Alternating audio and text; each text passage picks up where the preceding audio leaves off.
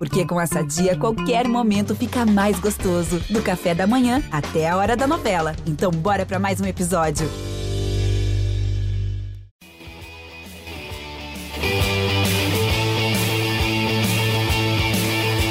Salve torcida da Chapecoense! Estamos no ar para o sétimo episódio do GE Chape, podcast que fala dos assuntos do Verdão do Oeste aqui no GE. Globo. Hoje comigo, Eduardo Florão, setorista da Chapecoense, na NSC-TV e também no GE. Globo. Tudo bem, Florão? Como que você está? Fala, Guto. Fala você ligado aqui no GE Chape. Maravilha estar tá de volta aqui com o podcast para falar um pouco da nossa Chape, que vive um drama nesse Campeonato Brasileiro, um drama inacabável, né? Não acaba nunca o drama da Chape, mas a gente vai repercutir tudo isso daqui a pouquinho. Acabei até que me atropelei aqui, nem me apresentei, né? Sou Guto Marchiori, também acompanho a Chapecoense junto com o Florão aqui no GE.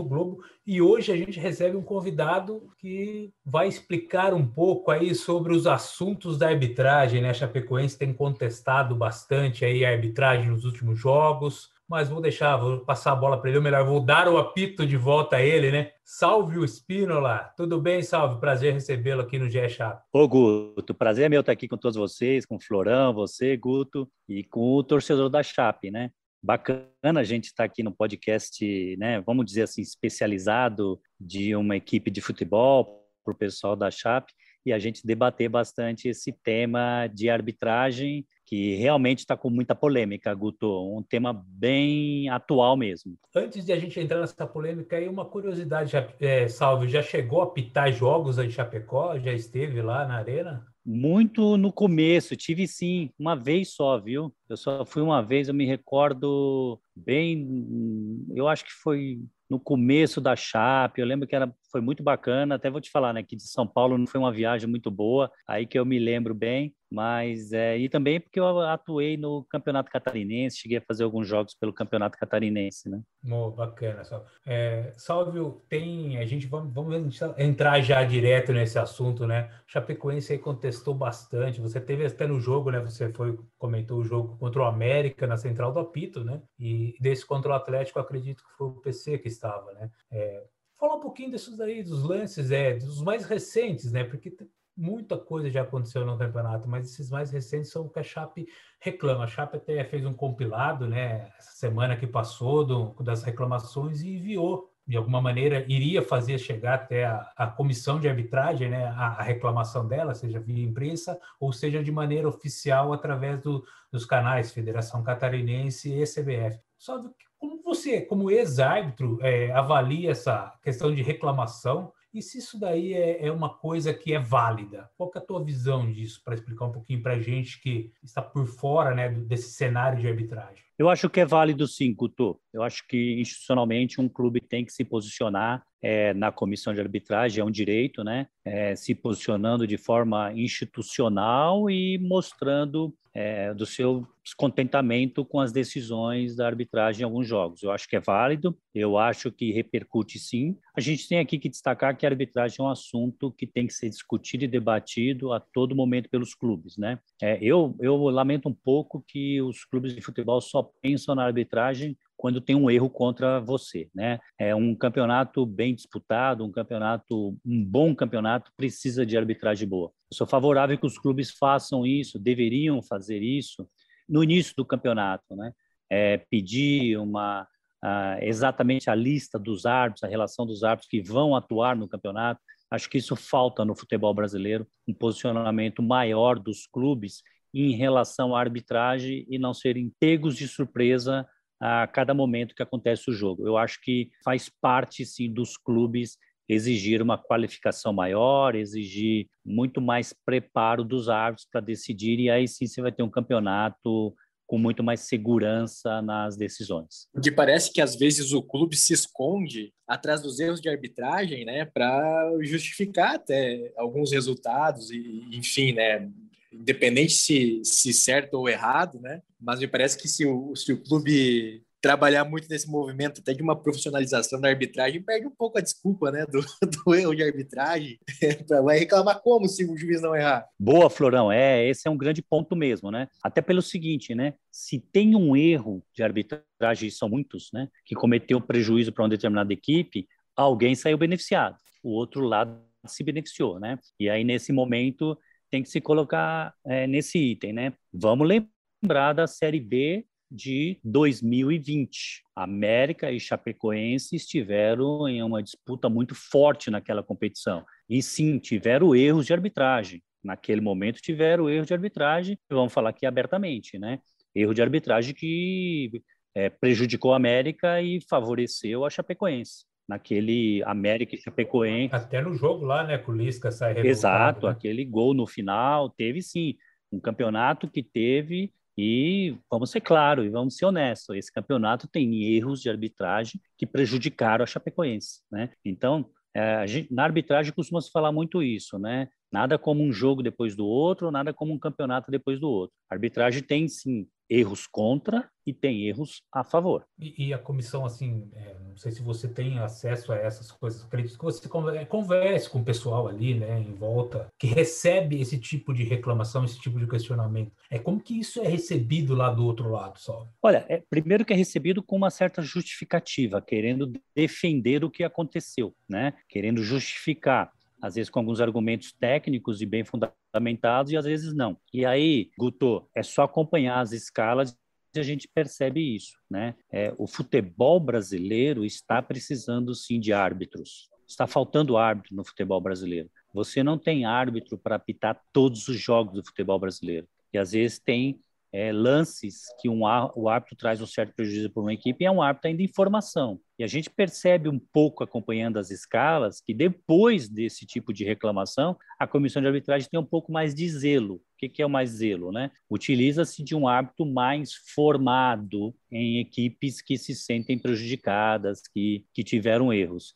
Isso, a, fazendo estudo das escalas, acompanhando as escalas, a gente vê que é perceptível mais zelo da comissão de arbitragem nesse tipo de, de cenário de reclamação. A comissão de arbitragem recebe. Muitas vezes o clube, alguém acha que esse tipo de situação pode trazer represália, né? Há pouco tempo atrás eu estava lá no campo e escutava isso, né? Não, eu nunca fui para um campo de futebol para prejudicar alguém ou em represália por conta de uma reclamação. E acho muito difícil que tenha alguém que vá para campo hoje com esse cenário. E se tiver, nós temos que trazer isso à tona e extirpar esse tipo de profissional do mundo do futebol. Isso não pode ter. Eu acho que é legítimo, volto a repetir, Guto, eu acho que é correto e eu acho que tem que fazer sim, que se sentiu prejudicado. E nesses casos específicos da Chapecoense, Salve, você comentou o jogo do América é, e teve também, viu também os lances que a Chapecoense reclama no jogo contra o Atlético Goianiense, né? São esses dois últimos jogos que a Chapecoense teve. A Chapecoense tem motivo para reclamar ou esses lances eles é, entram naquela conta da interpretação do árbitro, interpretação do árbitro, do VAR, ou acho que tem justificativa? Eu acho que tem justificativa, mesmo quando entra no campo da interpretação do árbitro, né? É lógico que não pode ter uma interpretação só a seu favor. Arbitragem é o seguinte, Florão, em várias regras, né?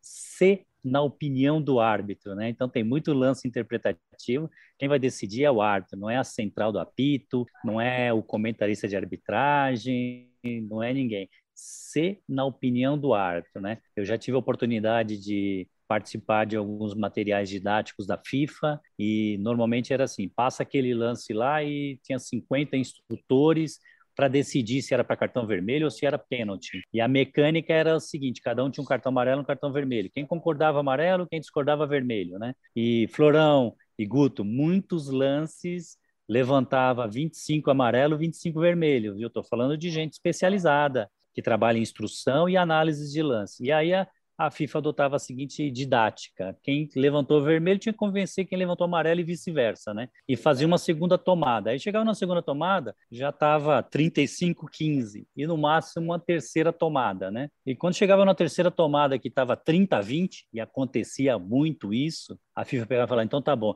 esse vídeo não vai para o material didático, não, vamos tirar esse, que esse está complexo, esse está difícil. Tem lances... Está polêmico. Está polêmico. Tem lances, sim, que divide opiniões. E a gente pode trazer vários aqui do futebol brasileiro, de muitas polêmicas. Por isso que nós, na Central do Apito, muitas vezes estamos lá no Seleção Sport TV nas segundas-feiras, a gente tem lances que a gente diverge. Vale destacar, né? Tem lance interpretativo que você vai encontrar divergência. O que não pode encontrar divergência é em lance factual de texto de regra. Lance de regra não pode ter divergência. Agora, lance de interpretação, foi ou não foi, aí não. direto ao ponto, Florão, vamos lá. Nos lances, eu tenho uma opinião um pouco diferente de um lance que eu opinei lá no, no jogo Chapecoense América, né?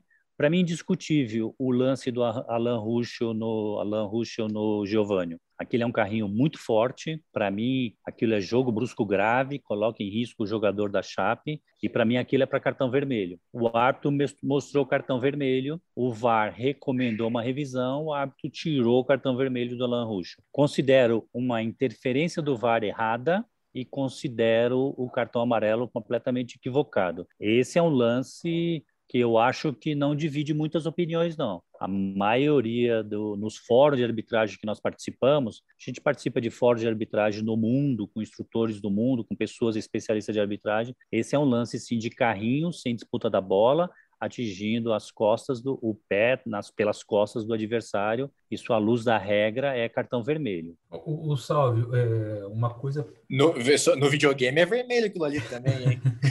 é, é. Já tem muito carrinho no videogame. Ô, Florão, você sabe, sabe que vocês têm jogador, eu, Guto e Florão, né? Até para, nesse momento aqui, né? Até para divertir um pouco os colegas que acessam o podcast da GE Chape, né? Você sabe que você sabe que muitas vezes tem jogador que reclama tanto, que reclama tanto, e aí quando ele vem reclamar, sabe o que, que o árbitro fala para ele? Não, você já não, não dou nem as bolas pelo que você reclama. Você quando joga videogame, você reclama com o árbitro no videogame lá. Então, se você no videogame reclama com o árbitro, aqui você também vai reclamar de tudo. Ele tá ali para reclamar, né? Para tentar tirar do sério de alguma maneira a concentração. É? Verdade. O, o, o Salve, você citou um ponto ali que você disse que é pela falta de árbitro que, que o Brasil tem para apitar todas as competições, acabam é, tendo algumas escalas que têm árbitros menos experientes, né? E o que a gente viu nesses dois jogos da Chapecoense, esses dois últimos, foram árbitros é, não tão experientes no campo, porém no VAR árbitros mais experientes. É, essa situação aí também coloca é, de uma maneira, é, sei lá, não, é nem dúvida, mas é, na hora que o cara é chamado para revisão, isso daí tem um impacto. Acho que seria um impacto, alguma coisa assim. O, no jogo contra o Atlético, eu, se eu não me engano, era a estreia do, do Adriano Barros Carneiro em Série A. E o Wagner Hilbey, né? Que Também, no... exatamente, Guto e Florão. É, esse é um ponto problemático da arbitragem brasileira, que os clubes têm que se reunir e resolver isso, né? Primeiro, o patrão do árbitro é o presidente da federação local. Isso traz um problema grave e sério para a Comissão de Arbitragem Nacional, porque aí ele não tem um leque muito grande de árbitros para o campeonato. Né? A gente vê em campeonatos europeus, um campeonato na Europa, tipo Espanha, tipo Inglaterra. A Espanha ainda tem um lado um pouco federativo, né, que tem as províncias, a Inglaterra nem tanto onde são campeonatos tocados por 17, 20 árbitros no máximo, né? E o futebol brasileiro é um campeonato de Série A tocado por 40 árbitros, 42, 45 árbitros. Do nada, um árbitro na vigésima rodada aparece para pitar um jogo da Série A. Isso eu considero um absurdo e os clubes têm que mudarem isso, né? A comissão de arbitragem tem dificuldade, porque ela não pode escalar um árbitro da Federação Catarinense na Chapecoense, e se está jogando contra um Santos, não pode ser da Federação Paulista, e se o próximo jogo da Chape é contra o Grêmio, não pode ser da Federação Gaúcha, porque se o árbitro expulsar um jogador da Chape, vai ter interesse, e se o próximo jogo do Santos é contra um Flamengo, aí não, já não pode ser da, é, da Federação Carioca. E se a Chapecoense está disputando né, né? Vamos colocar a posição da Chapecoense no campeonato. Está disputando lá com o Atlético Mineiro, lá embaixo na tabela do campeonato, já não pode ser um árbitro mineiro. E, e se o Santos está disputando com o esporte lá na, no G6 do campeonato, já não pode ser um árbitro de Pernambuco. Então você vê. Vários bloqueios, né? Exato. Você vê a engenharia para você poder colocar um árbitro não ter um árbitro. Nem sistema consegue bloquear tudo isso, e esse, Cadu, é a palavra-chave. Bloqueios de federações e árbitros competentes, né? Então, para resolver isso, urgente, os clubes têm que exigir da CBF que a CBF tenha um quadro de árbitros dela. E aí você vai ter muito mais neutralidade e você toca um campeonato com 20, 25 árbitros no máximo. 10 árbitros estão na rodada e 10 árbitros estão descansando na rodada seguinte. Um árbitro pode se lesionar, na outra rodada volta o árbitro ele vai tendo continuidade, vai começar um campeonato, a entidade, a CBF, vai informar para os 20 clubes, ó, estão aqui, esses são os 25 árbitros que vão apitar o campeonato deste ano, você já vai saber quem são os árbitros, e vai ter uma, uma mecânica né, de escala de árbitros mais profissional, não é essa questão aleatória, e aí sim, é, você tem árbitros que até tiveram um bom desempenho na Série B, mas ele vai ter um currículo de quatro jogos, cinco jogos na Série B, e de repente cai num jogo da Série A do Campeonato Brasileiro, um campeonato altamente competitivo, né? E aí é um pouco da falta, sim, de árbitros e esse problema que você citou. O árbitro de campo não tem um preparo e experiência do que o árbitro de vídeo. Com a escala de árbitro de vídeo, então, inclusive na Série B, C e D agora, a CBF precisou de mais árbitros. E o árbitro de campo não está sendo preparado, não está sendo treinado, não está sendo capacitado. O VAR não é para apitar o jogo de futebol.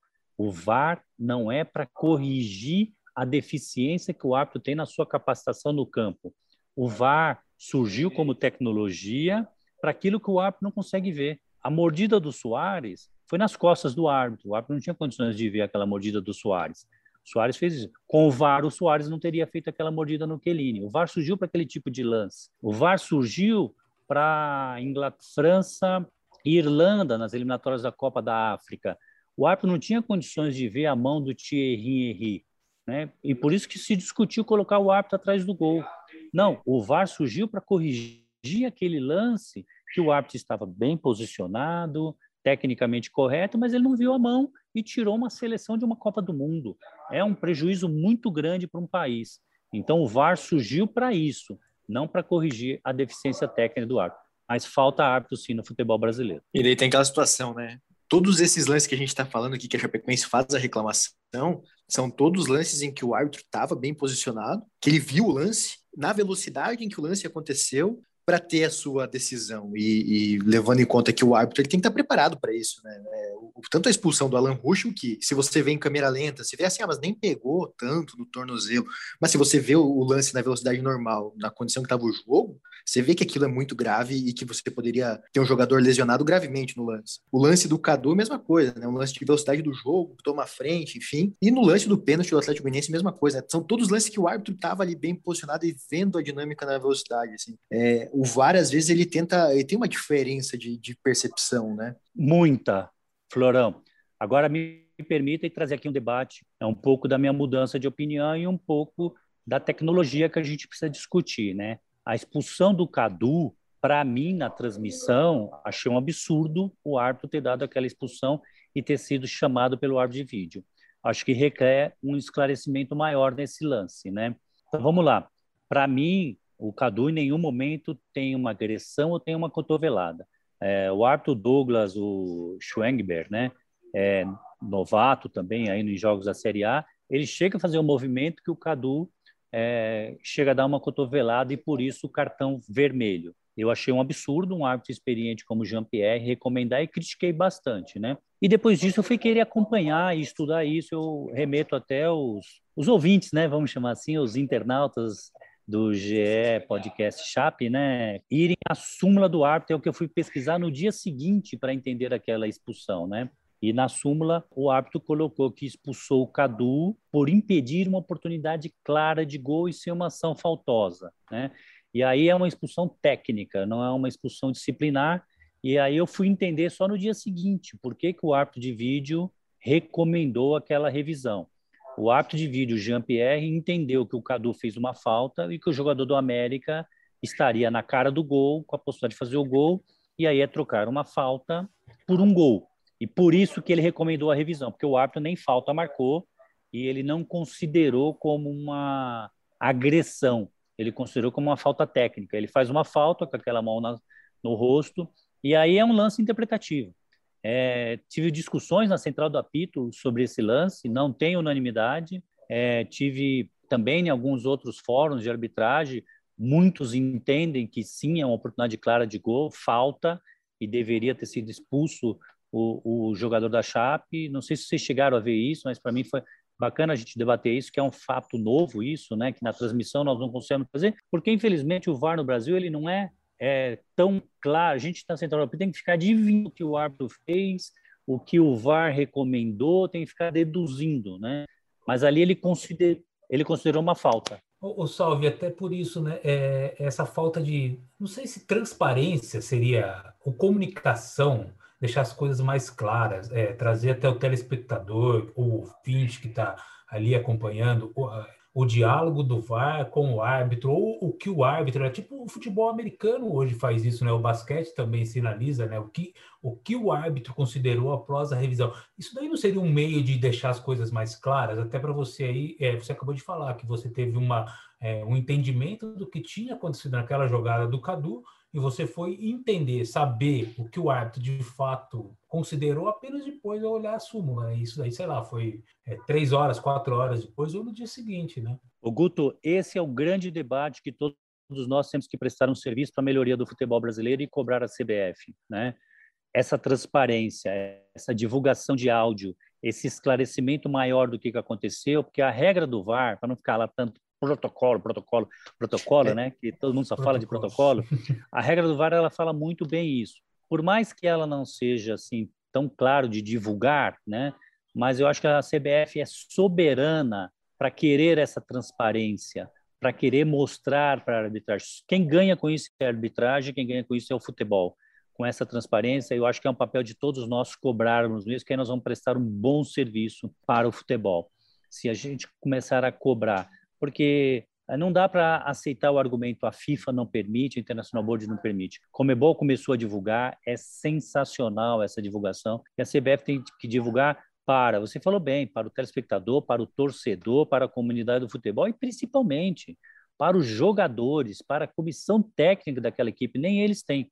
A Espanha adotou isso com panfletos, manuais, divulgando para todo mundo, inclusive utilizando de ferramentas dos estádios, colocando no telão o que, que se decidiu, por que, que decidiu, e aí sim vai esclarecer. Vai ter erro, Guto? Sim, vai ter muitos erros mesmo com o VAR, mas ninguém vai colocar em dúvida, ninguém vai é, questionar a credibilidade da ferramenta. Se todos estão lá para acertar, precisa dessa transparência. Você humaniza o árbitro também. Boa, né? Florão. Isso é o que precisa humanizar e mostrar que ninguém vai ali para uma cabine, ninguém vai para o campo para trazer um prejuízo, porque a carreira do árbitro é prejudicada quando ele comete um erro. O árbitro perde sequência na sua carreira, sim. Ele é prejudicado. Agora, é, mostrar para o mundo do futebol que está ali para acertar. Vai errar, vai ter erro, mas não colocar em dúvida a ferramenta, que a ferramenta é boa, a ferramenta é necessária, mas ela, neste momento, está em descrédito é aquele negócio que o pessoal né, até comenta, né, que a ferramenta ela é boa, mas quem opera ali, a operação que não está tão, tão coisa, mas é uma operação que, que não é uma coisa exata, né? Algumas situações ali que, que não são exatas, né, Salve? Como interpretativas, né? Que, que deixam essas dúvidas e só fazem o debate aumentar, né? É, eu estou usando o seguinte lema: VAR, sim, mas não assim.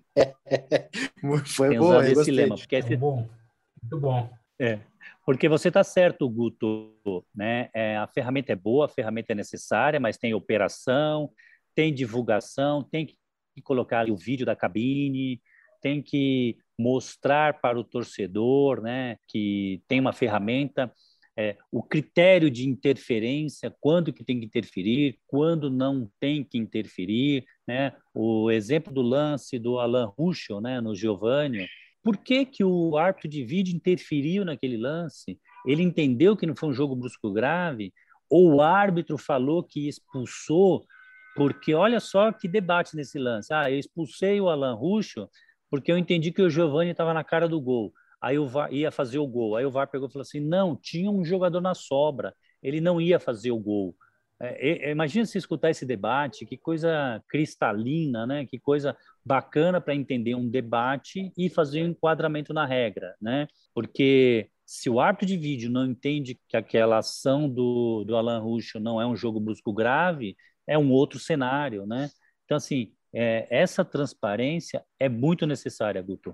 Eu, vou, eu lembro agora, tô, tô, recordando aqui, teve um jogo, eu, eu não, não, não, vou recordar exatamente o jogo que foi da Chapecoense, mas eu lembro que a arbitragem marcou um, um, impedimento em um lance que deu gol da Chapecoense e ficou aquela dúvida do porquê que a árbitra foi pro era uma árbitra, por que, que ela foi para a cabine do VAR se era um lance de impedimento. É, e daí, você, até ali na beira do campo, você fica naquela dificuldade de conseguir a informação até se entender que ela foi para entender ou não se houve participação de um jogador é, que estava em posição irregular, né? Que não era uma questão de ver se estava impedido, era uma questão de ver se ele participou ou não do jogo. Mas até ali na beira do campo é difícil para a gente entender que se tivesse essa, o áudio do VAR, mataria a charada na hora. Ela foi para a cabine para ver isso, não, não geraria desconforto, demora, o torcedor revoltado, o jogador no banco reclamando. Exato, Florão. E tá aí, né?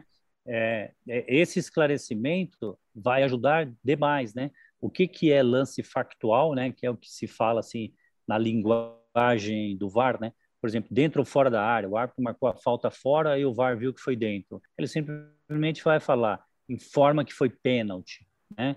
É, ó, foi pênalti, o árbitro marcou pênalti, não precisa ir no monitor olhar nada, né? Ah, o lance de impedimento, fez a computação gráfica, o jogador está adiantado e tocou na bola. Pode anular o gol porque está impedido, né? Agora, a cabine não interpreta quem interpreta é o do campo. Então, se tem um impedimento que o jogador está na frente do goleiro e ele não toca na bola, e o VAR até entende que essa interferência é, trouxe um prejuízo, aí ele tem que recomendar que o árbitro vá ao monitor para fazer a verificação e o julgamento. E aí o Guto trouxe essa informação, né? Você pega um árbitro é, é, inexperiente, com pouca rodagem, e um árbitro na cabine é, muito mais rodado, muito mais experiente. Eu recomendo a revisão. Se eu recomendo a revisão, eu já estou entendendo que tem interferência do jogador na frente do goleiro. Eu vou lá olhar, eu tenho que analisar, eu tenho que analisar e eu tenho que julgar se não houve a interferência, se ele está dizendo, né? E o que o Florão colocou aqui é fundamental. Torcedor, a comunidade do futebol precisa entender. O VAR não é segunda instância, ou seja, o árbitro de campo decide e lá em cima ele tem uma decisão maior do que a dele para corrigir. Não. A autoridade ainda continua com a ferramenta do árbitro de campo. É o árbitro de campo que vai analisar, é o árbitro de campo que vai julgar. Ô, Salvio, para fechar esses lances que a Chapecoense questiona, que eu tenho certeza que o torcedor da Chapecoense quer ouvir do comentarista se foi ou se não foi, né? O, o lance do pênalti do Atlético Goianiense, na tua percepção, era um lance de VAR ou era um lance em que devia dar sequência no, no, no jogo? Foi uma intervenção correta, na tua percepção? Nada a marcar. Braço baixo, toca acidentalmente na mão e nada a marcar. Isso, a, a regra distinguiu o defensor do atacante. Sendo o defensor, segue o jogo, nada a marcar. Sendo o atacante, é uma mão acidental. Se ele fizer o gol, anula o gol. Mas não é que seja falta. Mas sendo o defensor, nada a marcar. É, esse lance não é pênalti, não deveria ter sido marcado. Que esse é um lance mais delicado para o torcedor entender e compreender também, né? O próprio clube, porque esse é um lance que gerou um gol, né? Para o adversário. Os lances de expulsão do Alan Ruschel, do, do Cadu, não, não definiram o resultado necessariamente, né? É, objetivamente falando, porque o Alan Ruschel poderia ter sido expulso, o América poderia ter ganho o jogo. Assim como a Chapecoense teve o Cadu expulso, foi lá e fez o gol antes que o América. É, mas esse lance do Atlético Goianiense, especificamente, quando gera um gol, a revolta é um pouco maior, né? A indignação do, do clube, tanto que a representação para a CBF veio depois desse lance contra o Atlético Goianiense. Né? É, é, a interferência direta no resultado, né? Que a gente fala na arbitragem, né? O erro do árbitro que vai trazer interferência diretamente no resultado. É, vale a gente destacar que a mão na bola é um lance polêmico. Né? Há alguns anos a FIFA é, mudou a regra da mão, que antigamente era intencional, por conta de alguns jogadores bloqueando a passagem da bola. A FIFA, naquele momento, considerou tudo mão e passou a querer que marcasse qualquer contato na mão fosse marcando. Né? A cada ano, a FIFA está retroagindo. Eu acho que ela está chegando agora no, sabe, conseguiu a dosagem certa, o que é mão e o que não é mão. Né? Então, se você pegar uns 4, 5 anos atrás, né, ninguém tinha a percepção correta do que, que seria mão, o que, que não seria mão, e esse lance era para marcar. Mas hoje está muito claro no texto da regra da FIFA quando deve se marcar e quando não se deve marcar nesse tipo de situação. Né? A FIFA quer punir o braço acima do ombro, ou seja, o braço muito levantado, o braço muito aberto, ou seja, o braço descolado do corpo, e fundamentalmente, Florão e Guto, pela regra hoje, é marcar a ação de bloqueio. O que, é ação de bloqueio? É o jogador que se projeta na frente quando a bola é cruzada ou quando a bola é chutada ao gol. E ele faz o corpo bloqueando a bola, não está disputando. Se é uma ação de disputar e acidentalmente bater na mão, aí sim. E se nós olharmos o lance, nenhum momento teve ação de bloqueio. Ele estava ali parado, a bola cai na mão dele, nada a marcar. Nós vamos ter que olhar cada vez mais esse tipo de situação da bola bater. Lá no Origem, quando eu fiz o curso em 1990, já tinha esse conceito: bola na mão ou mão na bola. Então, hoje, a bola vindo na mão não vai marcar, que foi o que aconteceu. A mão indo na bola que tem que marcar. E nesse caso, a mão não foi na bola, a bola foi na mão o Sálvio e Florão também, é importante a gente destacar e deixar bem claro aqui que a situação da Chapecoense no campeonato não tem nada a ver, não tem relação alguma com os erros né, de arbitragem, né, com esses possíveis erros. Né. Tem até um, um certo ponto, mas é, estaria ali na lanterna com esses pontos que podia conquistar. Mas, assim, a minha pergunta é, o árbitro ali, na hora que ele está decidindo, que ele está apitando, ele leva em conta a, a, a a situação do clube para definir. Isso daí interfere de alguma maneira, Salvio? Porque a Chapecoense já está ali embaixo, né? E, e já não tem muito o que reclamar. Né?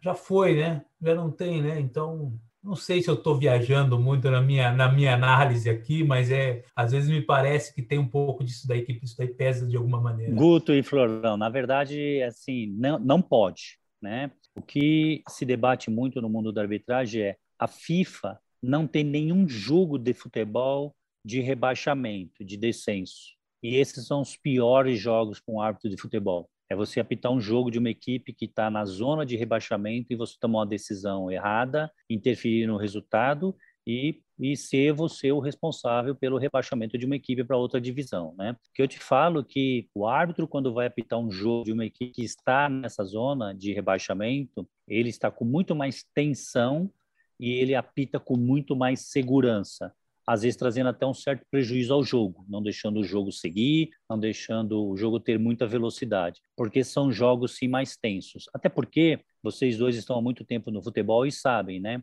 a equipe que está nesta fase do campeonato, nessa região, nessa zona de descenso, para ela não existe regra. O jogador não está preocupado com a regra. Se ele fizer um gol de mão e salvar a equipe dele, ele vai comemorar. E o torcedor também vai comemorar. E vai dizer né? que foi legal. Vai comemorar, sim. E vai dizer que foi legal, né? Porque é uma zona de muita tensão para o árbitro de futebol. Então, por isso que o árbitro tem que ficar muito mais atento, né? Mas nas fases seguintes do campeonato, é, isso acontece. Né? Eu estou dizendo isso porque tinha uma época que nos campeonatos tinha o chamado quadrangular da morte, né? Quatro equipes disputavam aquela fase final e só dois eram rebaixados. Meus amigos, eram, foram os piores jogos que eu apitei na minha vida. Isso aí não deveria ter, não. Porque estava todo mundo ali, nessa, ia para o campo e falava, daqui vamos tirar tudo. Não valia a regra, não valia a de regra. O, ju, o juizão, aqui é quadrangular da morte, hein? Fica ligado. Bom, eu acho que podemos partir para o encerramento, né, Florão? Tem mais alguma colocação aí que torcedor da Chape extremamente esclarecedor e eu acho que o torcedor da Chape vai tem boas respostas aqui para para se basear, mas também é importante, né, frisar aquilo, né? A situação da Chape não, não tá ruim por conta da arbitragem, né? Tá ruim porque o time tá mal, né? Eu tenho só mais uma para finalizar aqui com o Salve. É, Salve, você disse que a FIFA ainda, você citou até a questão da mão, né? Que a FIFA ela tá ajustando algumas coisas. E a FIFA também está ajustando, eu acredito, a questão do VAR, né? É, de algumas maneiras. Como que você avalia assim que pode ser melhor a aplicação do VAR? Guto, é verdade. International Board e a FIFA se discute isso, né? Foi aprovado como experiência em 2016, oficialmente em 2018. Nós estamos em 2021. Eu acho que a Inglaterra está dando um ótimo exemplo na regra do impedimento, como não mudou a regra do impedimento, essa questão de deixar a linha azul e a linha vermelha mais grossa para considerar mesma linha e favorecer o ataque, favorecer o gol, é um grande avanço porque você coloca em dúvida o software da computação gráfica, né? Do jeito que está aqui no futebol brasileiro, ninguém acredita nele. Então, isso é necessário, isso tem que ser feito sim. Então, acho que isso é um ponto. Ah, alguns outros itens que podem entrar também no protocolo do VAR, na regra do VAR, como, por exemplo, o jogador que cometeu o mesmo número de faltas, o jogador comete oito, nove faltas no jogo. Esse jogador pode ser punido, é difícil o árbitro ter esse controle, e eu acho que reduzir a linha de atuação. O que é reduzir a linha de atuação? Ficar mesmo no que é o VAR, somente erro claro e óbvio. E quem apitar seu campo, e o VAR ser um plantonista que está lá de plantão, se acontecer um acidente, ele vai intervir. Se não for acidente, segue o jogo. Ele está lá para corrigir acidente e não para corrigir coisas pequenas. Perfeita explicação, mais que necessária aí. Acredito que o torcedor da Chapecoense vai ficar muito satisfeito com a explicação sua. Salve, eu agradeço aí a, a tua presença aqui no GE Chape. Volte sempre que precisar. Muito obrigado. Oh, Guto, Florão, eu que agradeço o convite, o bate-papo muito legal. E eu acho que material como esse, esse debate que vocês abrem, que o torcedor da Chape também pode propor, é melhoria, é qualificação, é performance da arbitragem, falar menos de arbitragem e falar mais dos jogadores, falar mais do time. Então é isso. Ficamos por aqui com o GE Chape. Ouça lá no agregador de podcast preferido e até a próxima. Vai partir Caldenúcio, jogou para dentro da área, sobrou, meu